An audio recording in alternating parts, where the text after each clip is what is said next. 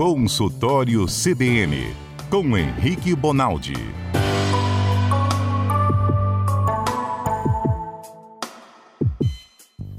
Henrique Bonaldi é médico cardiologista. Às terças-feiras abre um consultório aqui na Rádio CBN. É uma ótima oportunidade para você que está nos ouvindo esclarecer dúvidas sobre saúde ou doença. Está com alguma dor, algo está incomodando você, ou algum parente está sentindo algo estranho, assim, quer tomar um remédio, está na dúvida se pode, se não pode, enfim, seja lá qual for o problema ou a dúvida, manda mensagem. Aproveita, gente, é um consultório. Doutor Henrique explica com maior didática e boa vontade, tá bom? Vou dizer o WhatsApp para quem quiser mandar pergunta para o médico. 992-994297. Obrigado, Patrícia Valinho. O senhor está bem, doutor Henrique Bonaldi? Tudo bem, gente? Boa tarde, boa tarde quem nos escuta aí. Vocês estão bem? Graças a Deus, todo mundo bem. Estamos bem. Doutor Henrique, eu não sei se o senhor leu, eu vi, acho que foi semana passada ou retrasada, agora fizeram um cálculo relacionando a gordura da barriga com o risco cardíaco. É assim, ó, tantos centímetros aumenta em tanto por cento o risco de ter tanto centímetro de barriga mais, aumenta em tanto por cento o percentual de risco de você ter um infarto, algo do tipo. Chega a ser esse nível de precisão e por que justamente a gordura da barriguinha é mais perigosa? É o seguinte, Mário, hum. a, a barriga, ela, ela não é a causa, a barriga é a consequência de toda uma modificação de organismo. O que, que acontece com o risco cardiovascular? Isso precisa ficar muito claro para todo mundo que nos escuta.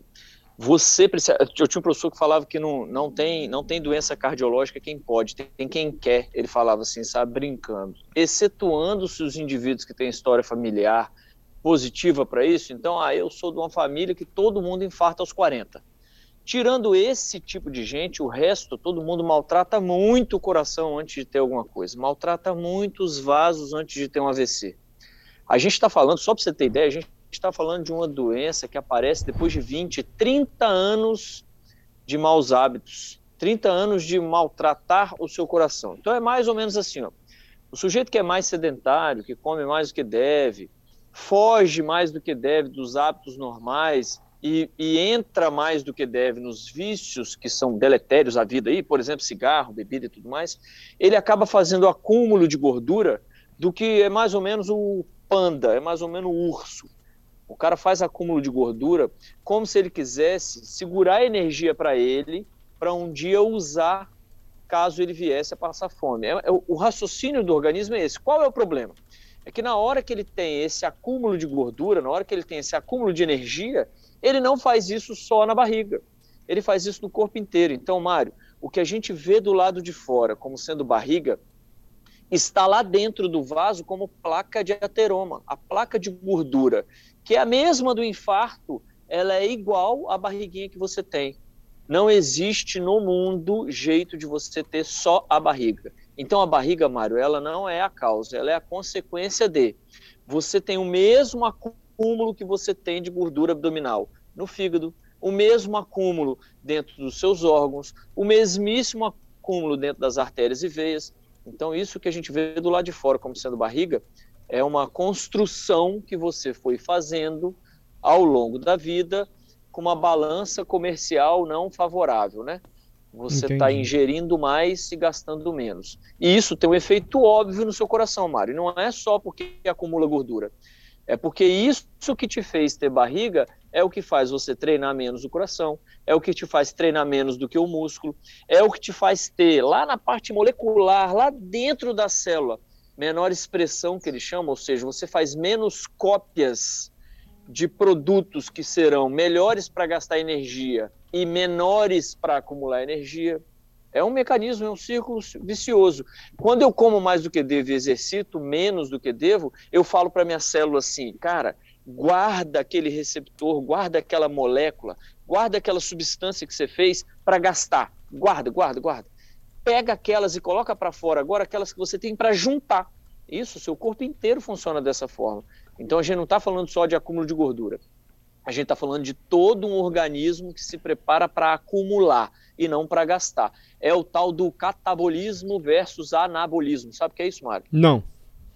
É o seguinte, por que, que chama, por que, que chama é, é, fulano está tomando anabolizante? O que, que é isso? O ana é de construção e o Cata é um prefixo que a gente usa para gasto. Quando você vê um cara com a barriguinha, o corpo dele inteiro está pensando assim, ó, junta, junta, junta, acumula, acumula, acumula. Porque ele está em anabolismo. Diferente de quando você olha o Cristiano Ronaldo. Quando você olha o Cristiano Ronaldo, ele está em catabolismo. O corpo dele inteiro, do fio de cabelo até a ponta do pé, está pensando assim, ó, gasta, gasta, gasta. Por isso que o Cristiano Ronaldo tem direito de comer 6 quilos por dia. E o sujeito que tem barriguinha come um quilo e a barriga cresce é hábito, Mário, não tem jeito. Você tem que virar um cara que tem que avisar o seu corpo. Gasta, gasta, gasta, gasta. Isso vai fazer com que, consequentemente, a sua barriga vá embora. Por isso que barriga está diretamente ligada à doença cardiovascular. Porque você está maltratando o corpo por inteiro. Até surgir aquela barriguinha, alguma coisa de errado você desviou e fez. Então, peraí. Eu só treino o meu corpo para, em vez Nossa, de falar guarda, guarda, guarda, gasta, gasta, gasta, eu começar a fazer exercício. Aí ele vai entender que eu tenho Isso aí. É isso, não tem jeito. Isso aí. Isso. Mário, vamos fazer opostos, que opostos é mais fácil da gente entender. E entre vamos. esses opostos tem um monte de nuance. É assim, ó. Henrique Bonal, tô falando de mim, de verdade agora. Henrique Bonal, de 40 anos, tá fazendo pouquíssima atividade física, tô fazendo duas vezes por semana e tô comendo, porque tô trabalhando muito, tô comendo igual um cavalo velho, tô comendo com força. O que que acontece? Em 40 anos de vida agora eu tenho barriga, em 40 anos de vida eu não dou conta de correr atrás das minhas filhas como eu dava 5 anos atrás, opa, está repercutindo. Nos últimos 3, 4 anos eu estou começando a maltratar meu organismo. Quem era antes, Henrique? O magricelo da sala, o cara que não parava quieto, o cara que ficava 12 horas sem comer porque estava fazendo alguma coisa que era mais interessante do que comer, o cara que gastava energia fazendo atividade física, às vezes duas vezes por dia, então é diferente. Lá atrás eu fui esse cara que trata muito bem o coração. Nos últimos três anos eu já estou maltratando. Depois Entendi. não adianta reclamar. Se eu ficar mais 17, o infarto vai vir, não vai ter jeito, entendeu? A atividade física pode ser só musculação? Ou tem que ser sem musculação e uma atividade cardio? Todo mundo fala em atividade cardio. Cardio, cardio para mim é correr, andar, essas coisas assim.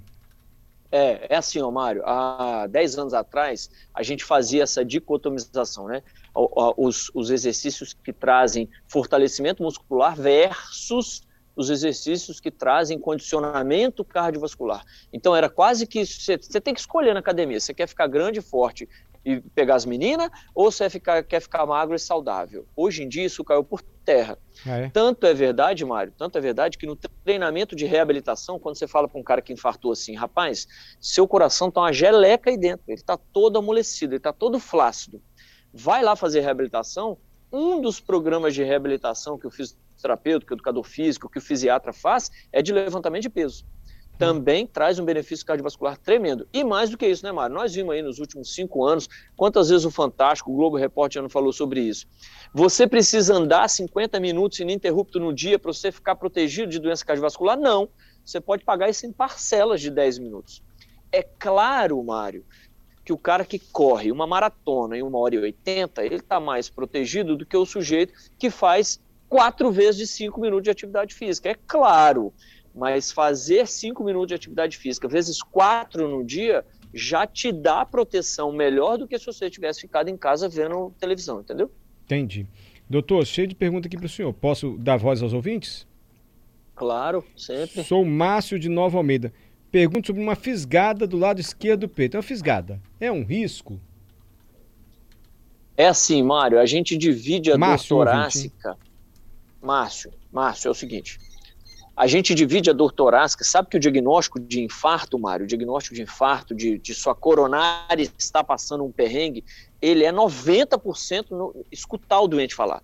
Se você escutar ele falar, ele vai te contar como é a dor. E hoje está muito bem estabelecido isso, que a gente divide a dor em quatro tipos.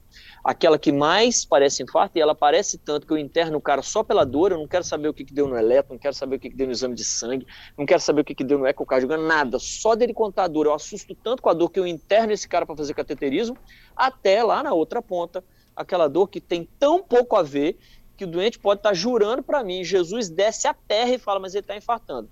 Você olha para aquela dor e fala assim, Jesus, calma aí, porque desta vez agora eu acho que eu tenho razão certo? E, e, entre esses dois polos tem mais dois tipos de dor que é entre elas.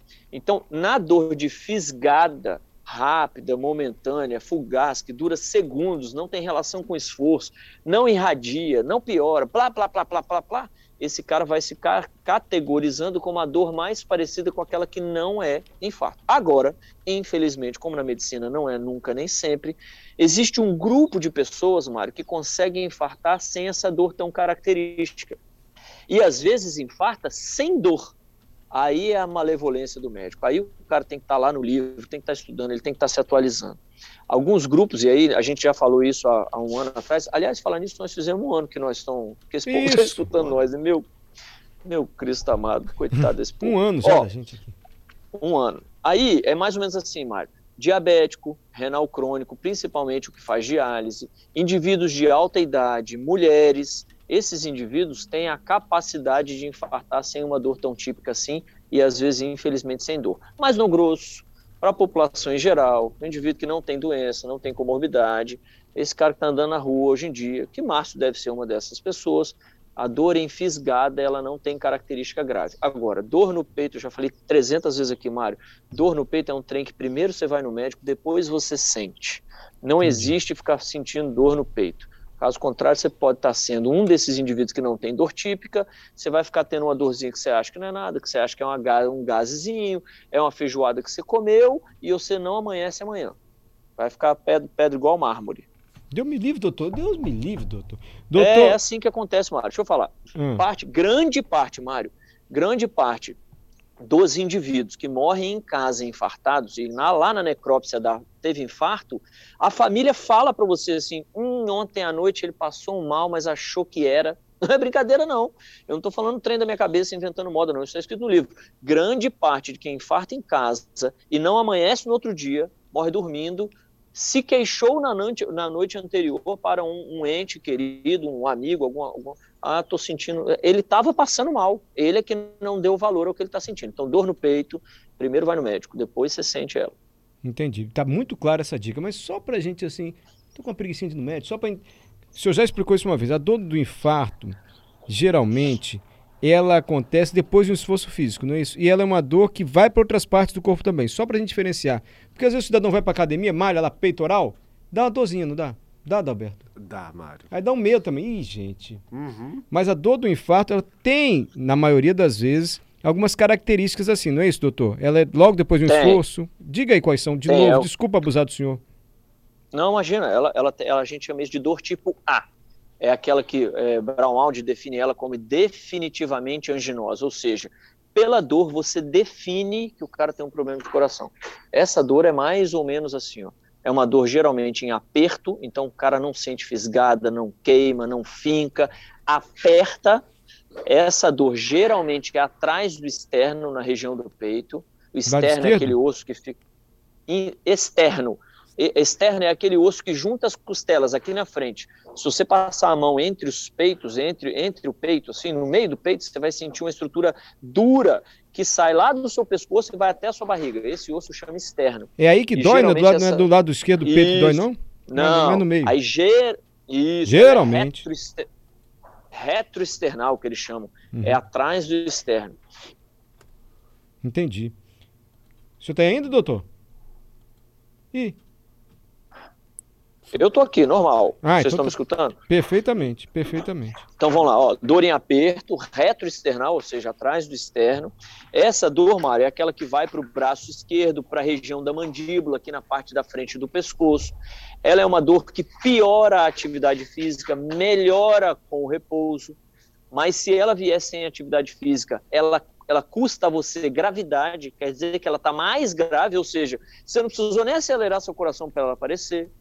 Ela é uma dor que geralmente dura menos de 20 minutos, mas se durar mais do que 20 minutos significa gravidade. Sim. Ela é uma dor que às vezes vem acompanhada de alguns sintomas. Então, por exemplo, náusea é muito comum, é muito comum falta de ar, sensação de morte iminente, o cara saca que tem um trem errado, aquela sensação de sudorese fria, que eles chamam de diaforese, ou seja, fica com aquele suor frio, aquele mal-estar, aquele trem esquisito. Então é diferente da dor de um cara que está fazendo atividade física, põe a mão no peitoral e dói porque está pondo a mão no peitoral. Então essa é uma dor completamente diferente. Entendi, doutor. Obrigado, viu? Pois não, chefe. Isso aconteceu com o Bussunda.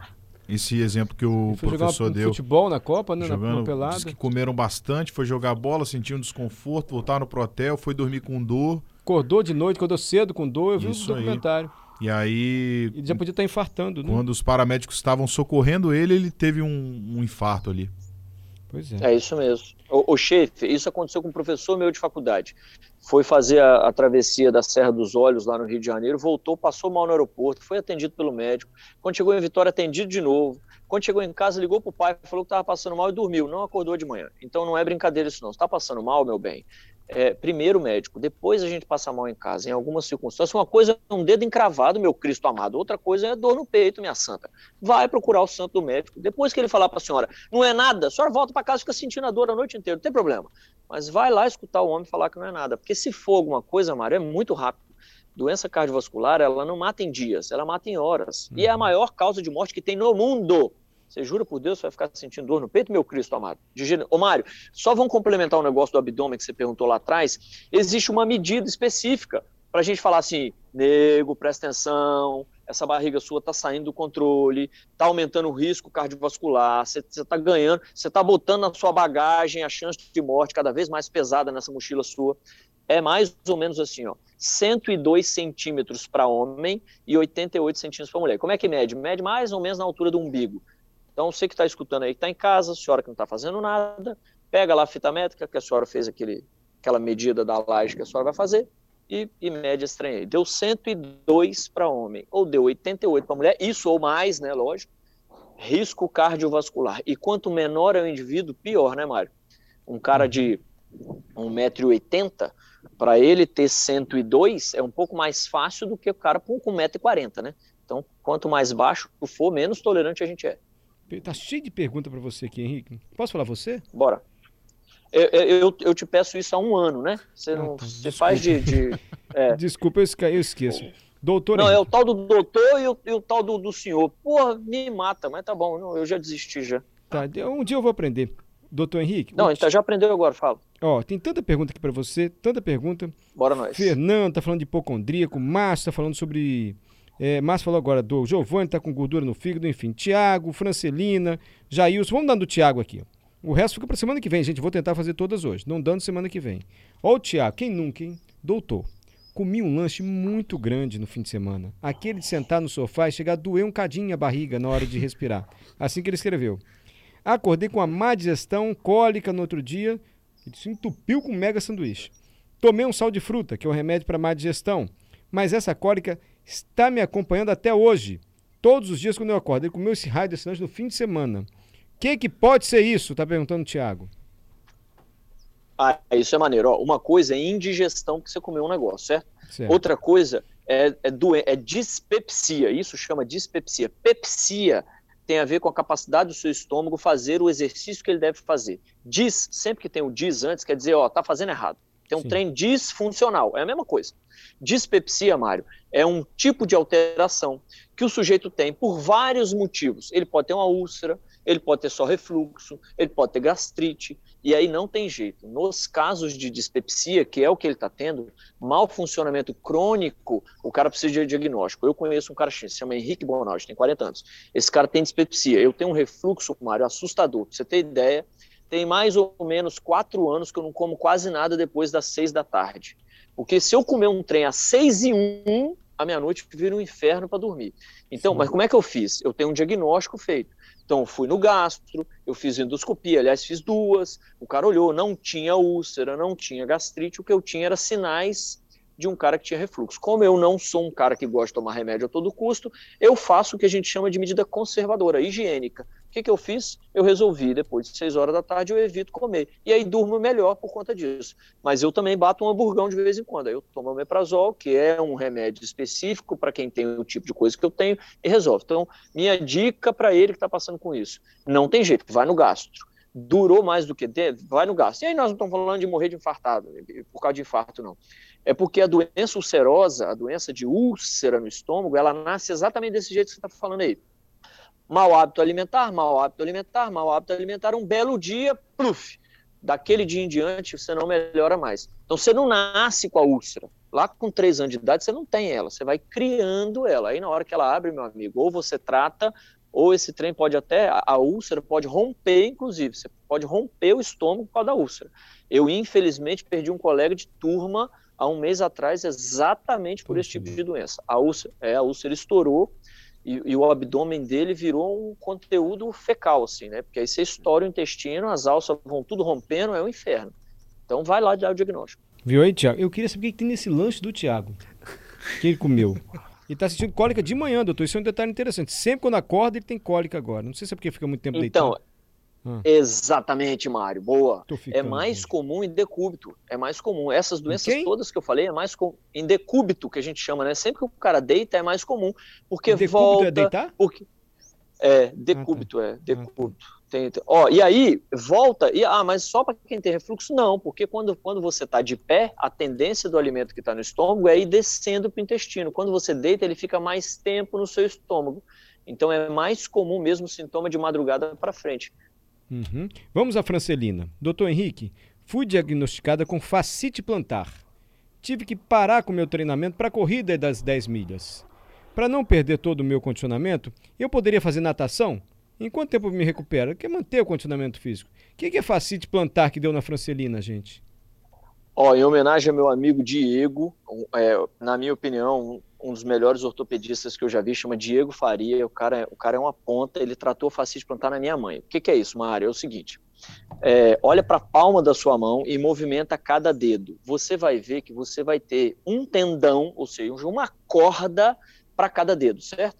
Só que, em determinado momento, essas cordas se unem mais ou menos na região abaixo do seu dedão, do seu polegar, elas se unem para passar no punho.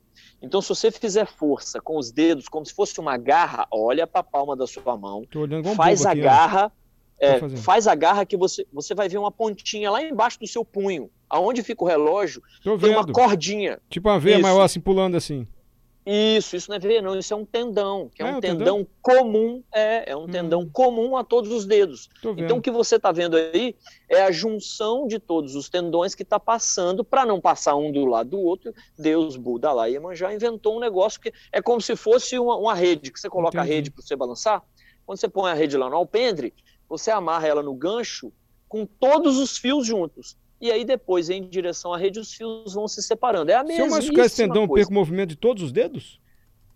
Aham, uhum, na Ixi. mesma hora. A gente, a gente usa isso para paciente que tem lesão neurológica, que vai contraindo demais, ficando naquela posição toda engruvinhadinha assim. Você usa, às vezes, em casos raros e extremos, cortar esse tendão para deixar com que a mão do cara volte a abrir. Caso contrário, começa a ferir dentro da mão do cara de tanto que ele fecha a mão com força. Bom, voltando ao negócio da fáscia.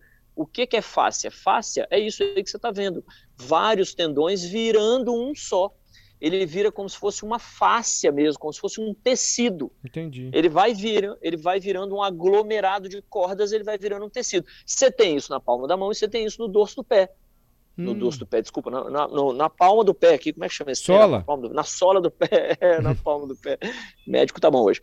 Aí você tem isso na sola do pé. O que que acontece em quem corre, em quem envelhece, em quem suporta grande quantidade de peso, por exemplo, obeso mórbido, tem, também tem isso. Essa face começa a cansar e começa a aparecer nódulozinhos, calos nesse tecido. Hum. Aí, bicho, é uma dor, Mário, insuportável tem tratamento não medicamentoso para isso, tratamento medicamentoso para isso e até cirúrgico para isso. Quanto antes você descobre, maior a chance de você curar sem remédio e sem cirurgia. Quanto mais tarde você descobre, mais perto da cirurgia você fica e às vezes até impossibilidade de fazer o esporte que você queria. Agora, respondendo especificamente a dúvida dela, claro, por que, que a natação é uma ótima? Porque tira, alivia pelo empuxo da água alivia o peso do sujeito, ele põe menos peso, causa menos calo e o processo de reabilitação dele é favorecido. Entendi. Então vai para natação, Francelina. Não é isso? Ótima ideia. Doutor Henrique, tá cheio de perguntas, vamos deixar para semana que vem? Nem falando da pessoa que engasga, hein? Não falamos em engasgo. Pode ser para semana que vem as outras é dúvidas verdade. que chegaram aqui. Jailson, não esquecemos de você. O Márcio, não esquecemos de você. Max, não esquecemos. Giovanni, não esquecemos. Simplesmente não deu tempo. Fernando, também não esquecemos. Semana que vem a gente faz as perguntas. Combinado, doutor Henrique? Fechou, estaremos juntos. Boa semana para todo mundo. Obrigado por essa terça-feira de novo, viu? Muito massa. A gente que agradece. Um ano juntos aqui, eu estou respondendo minhas dúvidas.